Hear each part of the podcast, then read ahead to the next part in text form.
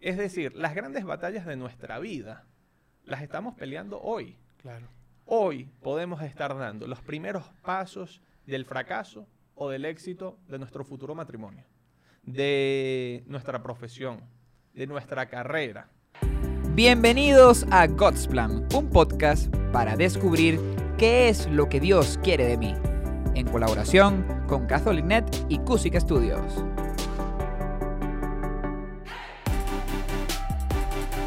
Sí, señor, sean todos bienvenidos a God's Plan hoy, tercer capítulo.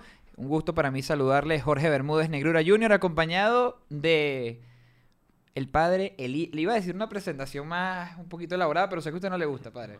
Bienvenido. Lo más sencillo, mejor. Muchas gracias, Blackness. Estoy feliz de ya comenzar este tercer capítulo. Además que esta última semana que he estado agarrando mucha carretera, de verdad que he tenido muy, muy en mente la pregunta que me hiciste el capítulo pasado, lo he estado reflexionando bastante. Es correcto, padre. Y de verdad que tenemos una pregunta muy interesante. Mucha gente me ha estado escribiendo a través de las redes sociales sobre esta pregunta, que quieren saber la respuesta. Y es, vamos a comenzar de una, padre. Cuando sé lo que tengo que hacer y sin embargo no lo hago. ¿Cómo de entrada, cómo podemos tener esta respuesta? Bueno, algo que he pensado es que realmente para uno resolver un problema, para uno atender una situación, tienes que ir a la causa, ir a la raíz. Y realmente pueden haber muchas causas distintas sobre esto. Es decir, no es lo mismo una persona que sabe que tiene que estudiar, pero es flojo y por eso no estudia. A una persona que sabe que no le está ayudando su, su relación con su novia y sabe que le debe terminar, pero no lo hace. Entonces la causa sería, por ejemplo, tal vez una dependencia emocional o algo así. Sí, puede Entonces, realmente prefiero enfocarme en cuáles serían los beneficios de hacer lo que sé que debo hacer y no tanto enfocarme en cada caso. Pero en su caso personal, ¿cómo usted puede definir esos beneficios? Bueno, yo mismo he experimentado algunos de los beneficios de cuando realmente he hecho lo que sé que debo estar haciendo. Eh, yo, por ejemplo, he notado que cuando hago lo que debo hacer, básicamente me ahorro muchos problemas y muchos dolores de cabeza.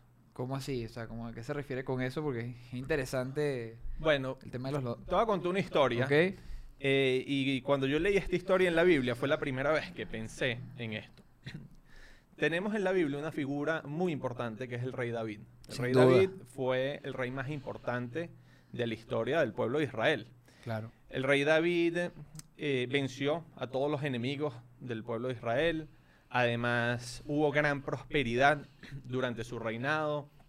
Él tenía una relación muy especial con Dios porque él era un pastor bastante humilde, bastante sencillo y Dios como que lo eligió para que llegara a ser rey. Y este hombre, con tantas cualidades, tantas virtudes, un día tenía que estar de campaña militar con su ejército. Claro. El ejército estaba en unas, en unas batallas y, e incluso el arca de la alianza, que era lo más sagrado que tenían los ¿Todavía existe el arca, el arca de la alianza? No. Una gran pregunta que... El arca de la alianza se perdió y básicamente eso era como un cofre en donde estaban las tablas de la ley, los diez mandamientos. Y era lo más sagrado que tenía el pueblo de Israel, incluso para ellos eso simbolizaba la presencia de Dios. Ellos llevaban esto a las batallas como para que Dios les acompañe, para que Dios les ayude en la batalla. Entonces realmente es obvio que el rey David sabía que él tenía que estar ahí en la batalla. Sin embargo, no quiso ir. Se quedó en su palacio. Y un uh. día estaba caminando por la azotea del palacio y vio a una mujer bañándose. Se llamaba Betsabé. E, y también pidió que por favor le digan quién era ella, que investiguen. Averiguó, pues. Sí, averiguó. Claro.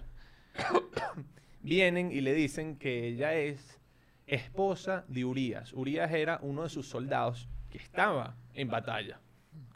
Y David la manda a llamar y básicamente se acuesta con ella. Pero ya va, padre, pero ¿cómo así? O sea, eché el cuento bien. O sea, tipo, él ella le gustaba también o fue que la violó. ¿Qué fue lo que pasó ahí? Porque bueno, así es fácil, o sea. Realmente la Biblia no, no da tantos detalles. el cuento completo. No es, una, esto no es una novela de Benevisión que te dicen que tuvieron una cenita romántica. Simplemente te dicen eso. Ah, ok. Básicamente. Era un cuento bueno, padre. Está bueno el cuento. Sí, no, y espera, ya vas a ver cómo se ah. pone. Básicamente eh, se acostó con ella, después ella se va a su casa y a los días ella le manda a decir que está embarazada.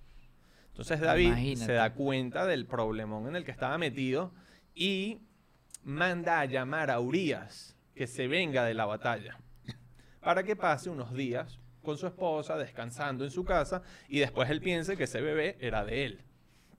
Urias llega, pero Urias era un tipo muy recto, muy correcto, entonces él dice, realmente yo no pienso irme a descansar en mi casa con mi esposa mientras mis compañeros, mientras mi comandante e incluso mientras el arca de la alianza está en la batalla. Entonces él en vez de irse a su casa se queda en las puertas del palacio.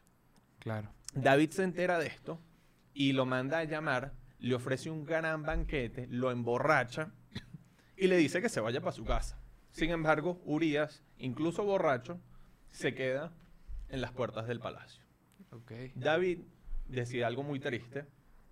Le dice a Urias que lleve una carta sellada al comandante Joab, que era el que estaba en la batalla, y en la carta decía que coloquen a Urias en el lugar más peligroso de la batalla y que lo dejen solo. Obviamente Urias muere y David toma a esta mujer como esposa. Obviamente esto fue un pecado muy grave. Claro. Y la gente en ese momento qué opinaba de David cuando vio eso. Bueno, no todo el mundo se enteró que había sido así como, como lo estoy diciendo yo.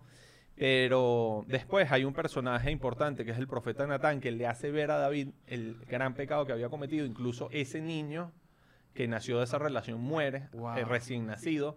Y David sufre muchísimo. Pero lo que yo quiero recalcar es que todo comenzó porque él no estaba haciendo lo que sabía que debía estar haciendo.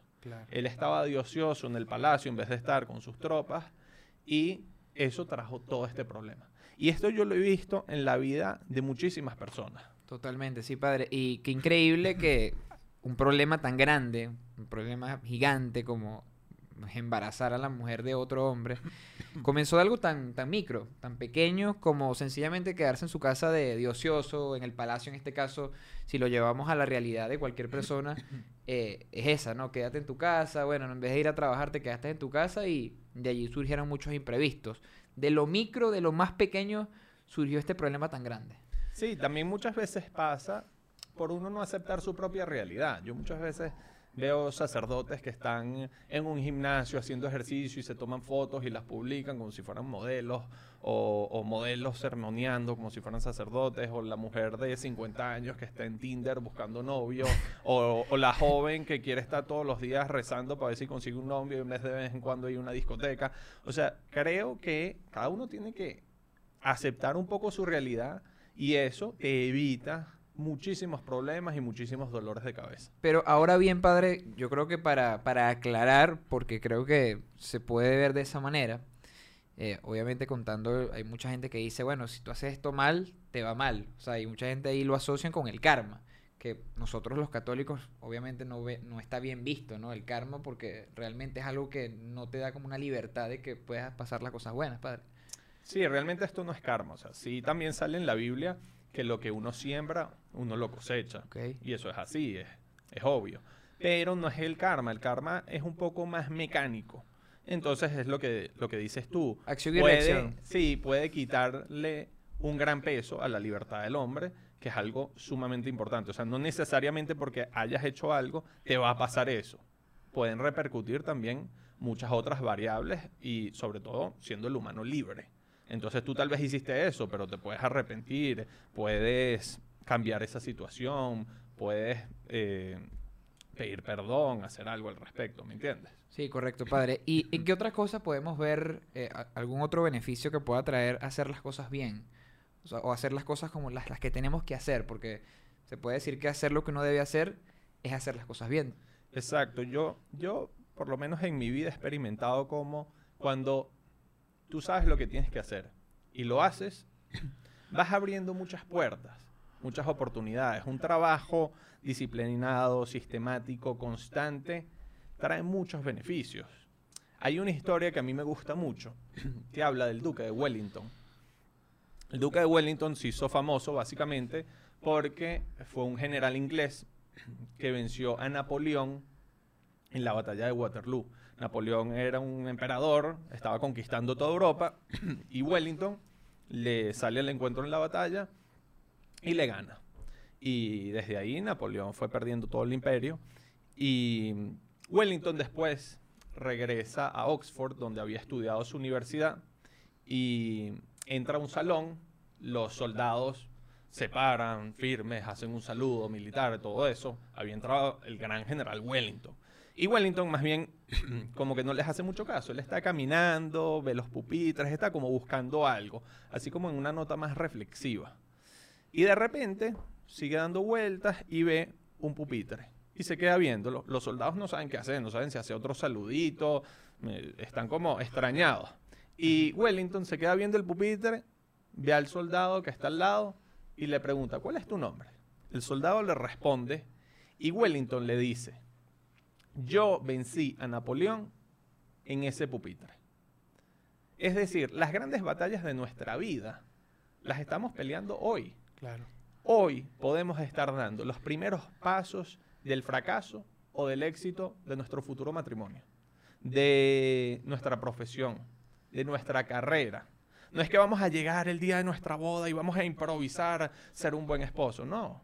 Tú eres lo que tú con el tiempo te vas formando o te vas deformando. Totalmente, padre. Y qué gran ejemplo que, puede dar para cerrar este capítulo. Y ya eh, hablando un poquito de las reflexiones que podemos dejar de, este episodio.